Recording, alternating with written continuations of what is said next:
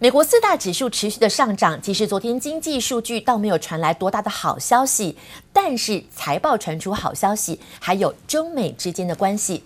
中美交手狭路相逢之际，美国贸易代表莱梅泽跟中国国务院的副总理刘鹤已经确定，八月十五号要用视讯会议的方式，针对了第一阶段的贸易协议来进行半年度的审查。好，日期已经确定了，市场高度期待会谈会不会有更多的好结果，所以昨天先反映在人民币的汇率上。昨天包括了在岸人民币、离岸人民币的汇价。双双都大升，创下了五个月以来新高。市场分析说，美元持续的走弱，人民币短线应该还有补涨的空间哦。第三季有机会挑战六点九到六点八五的价位。好，但是哦，整个中美贸易的关系有没有可能进一步的进展呢？昨天还有个好消息。美国农业部最新公布，中国已经向美国采购了十九点二万公吨的黄豆。这采购之下，今年到明年将会陆续的交货，这象征什么呢？中国在短暂暂停了采购美国产品之后，似乎有重新回到美国出口市场的迹象。根据路透最新报道，这也是美国农业部从七月二十七号以来第一次证实，美国的黄豆成功卖给了大陆这个全世界最大的黄豆消费国。但是现在美中在整个紧张关系还在持续的升温，最新传出下个礼拜六两国的官员要进行视讯会议，要进行第一阶段的贸易协议，到底进度如何？如果按照一月份签署的这个协议。中国必须要提高美国商品的采购金额，而且要比二零一七年多出两千亿美元。好，的确哦，最近这几个礼拜，中国也确实在加快采购美国谷物跟黄豆的脚步。好，不过七月十号到现在，中国在不到一个月的时间之内，总共采购了将近五百多万吨的玉米。两百五十万吨的黄豆。如果说台面上大家看起来气氛不是这么好，但是其实两方的贸易已经在持续进行，有没有机会为双方的关系持续的紧张气氛降温？这一次八月十五号的视讯会议相当重要。现在全球不仅仅是中美的情势紧张，黎巴嫩爆发了大爆炸的事件，地缘关系风险也持续的升温，所以市场避险的需求又增加了，资金到哪里去？到黄金。国际金价正式站上了每盎司两千美元的新天价。外资圈的专家怎么看美元的后市，还有黄金的后市呢？专家认为说，突破了两千美元，下一步有机会挑战三千美元哦。好，今价飙涨，推升了这一波的黄金跟贵金属的基金，创下了百分之五十到百分之六十的惊人报酬率。但是在接下来，黄金虽然有机会看涨，相关的一些。基金还有机会再涨吗？基金专家罗继夫建议说，黄金基金已经波段的涨幅这么大，所以建议相关的基金呢，可以开始做部分的获利了结，但是不是整个出脱。建议现阶段的操作策略可以转为区间操作。说到了中美的关系，美国总统川普要拼连任，程序上其实还是要经过共和党的提名，只不过提名的地点要选在哪里呢？相当重要。川普在最新接受了福斯新闻的专访的时候，他说，考量到维安问题、防疫问题，这一次很可能会选在白宫发表接受提名演说。不过算一算，这已经是共和党第二次变动提名川普参选总统的地点安排。From the standpoint of security, you know, they, they move with a lot of people. It's very expensive operation militarily and, and uh, law enforcement wise. The Secret Service is fantastic. But, you know, it's a big deal. And we're thinking about doing it from the White House because there's no movement. It's easy, and I think it's a beautiful setting. And we are thinking about that. It's certainly one of the alternatives. I spend a lot of time here. A lot of people didn't spend as much time. I spend a lot of time here, and I like it. 为什么现在在提名发表演说的这个地点这么重要呢？因为共和党本来要计划在北卡罗来纳州举行这次的提名演说，但是因为北卡跟共和党在防疫的措施上一直瞧不拢，所以共和党一度把地点搬到了佛罗里达州。但佛罗里达州的疫情持续的恶化，因为确诊人数一直攀升，所以川普上个月就赶紧宣布取消在佛罗里达州接受提名跟演说。结果替代方案很快就出炉了，这一次演说的地点可能会选在白宫哦，因为白宫是一个最简单的选项，所以外界预期白宫应该就是最后川普现在要竞选连任演说的最佳地点了。同一时间，现在川普不断的排除异己，希望能够巩固目前的票源，包括了这一次封杀很多的中国，包括影音软体跟呃很多的一个软体平台等等。美国国务卿庞培欧最新也在昨天公布了一系列新的针对中国的新措施，其中就提到他希望美国的手机 App Store 把不可信任的中国 App 下架，直接点名包括了 WeChat 还有抖音。We want to see untrusted Chinese apps removed from U.S. app stores. President Trump has mentioned impending action on TikTok, and for good reason. Today, I'm pleased to announce the expansion of the Clean Network with the launch of five new lines of effort.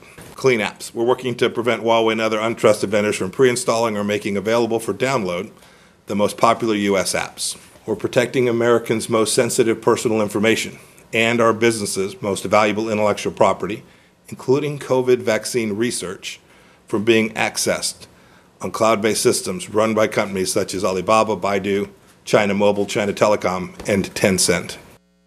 朋友怎么说呢？他形容说，抖音跟微信都是重大威胁，早就该从美国的 App Store 下架。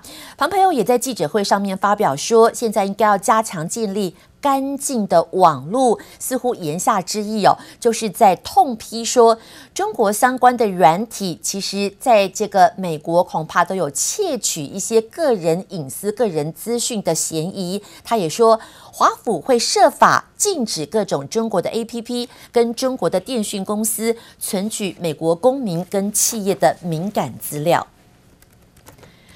如此哦，在芬兰电信巨头 Nokia 的投诉之下，联想集团再次被美方给调查了。美国国际贸易委员会宣布，已经着手调查联想的产品有没有侵犯 Nokia 的专利。好，市场人士指出说，现在严重的状况，最严重的况可能是联想多款电脑、多款的平板都会被美国禁止进口，恐怕双方你来我往的状况会越演越烈。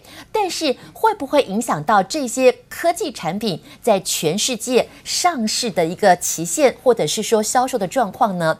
三星昨天举办了下半年旗舰手机的全球发表会，Galaxy Note 20的二十的系列，八月二十一号开始陆续在特定市场贩售了。市场预期台湾有机会是第一波的销售国家哦。那法人预估，在新机登场的销售之下，台湾很多的相关供应链、相关的概念厂商，包括了做镜头大厂大力光、石英元件厂商精济、散热厂商超重、双红，还有触控模组厂商。叶晨等等都渴望同步受惠。一个个小视窗上线，代表来自全球的观众一起加入直播。韩国电子大厂三星举办下半年新品发表会，一口气五大新品启发。首先亮相的是五 G 旗舰手机 Note 20与 Note 20 Ultra，分别搭载六点七寸与六点九寸 AMOLED 萤幕，户外亮度较上一代提升百分之二十，并号称采用手机史上最坚固玻璃。Note 20 Ultra 后置三镜头，画素升级至一亿八百万，五倍混合光学变焦，最高五十倍超高倍变焦。而今年新色神秘铜最为吸睛，而系列主打的 S Pen 也有新功能。You might be thinking, looks great. Now where's the S Pen? Here it is. And if I tap on a specific part of the note, the recording jumps to that audio bookmark. Oh, this is a common greeting in Korea. 新增语音同步笔记功能，用 S Pen 点击笔记文字就会同步播放当时记录的录音档，不用再次翻找音档秒数，提升工作效率。今年平板新品 Tab S7 系列也搭载 S Pen，更是三星旗下首款 5G 平板。另外，无线蓝牙耳机同样大改款。Doesn't it look like a little jewelry box? I love it. The buds come in a choice of three colors, including the super chic Mystic Bronze, which I am personally loving. And they are going to look fabulous with the Note 20 or Tab S7. 对应新手机颜色，新无线蓝牙耳机改采耳塞式，更是首度搭载主动降噪功能，向对手苹果 AirPods Pro 看齐，号称最长二十九小时电池续航。另外还有一款手表新品，重量五十三克，较上一代轻，搭载一百二十种以上运动模式，也加入类似 Apple Watch 跌倒侦测功能。而发表会最后亮点是二代折叠手机也亮相。折叠机最大升级是正面荧幕变大，六点二寸，展开则有七点三寸，也取消刘海，采 O 型开孔全萤幕，同样有黑铜两色。全球疫情期间，不止五大新品齐发，更主打神秘同色，看得出韩厂野心。手机 Note 20系列与新品版将于八月二十一号全球特定市场正式开卖，而对手苹果发表会外传九月八号登场，要揭晓 iPhone 12系列，下半年五 G 手机大战也正式揭开序幕。记者陈宇、王维煌台北采访报道。现在中美的贸易这么紧张之下，台湾现在角色如何呢？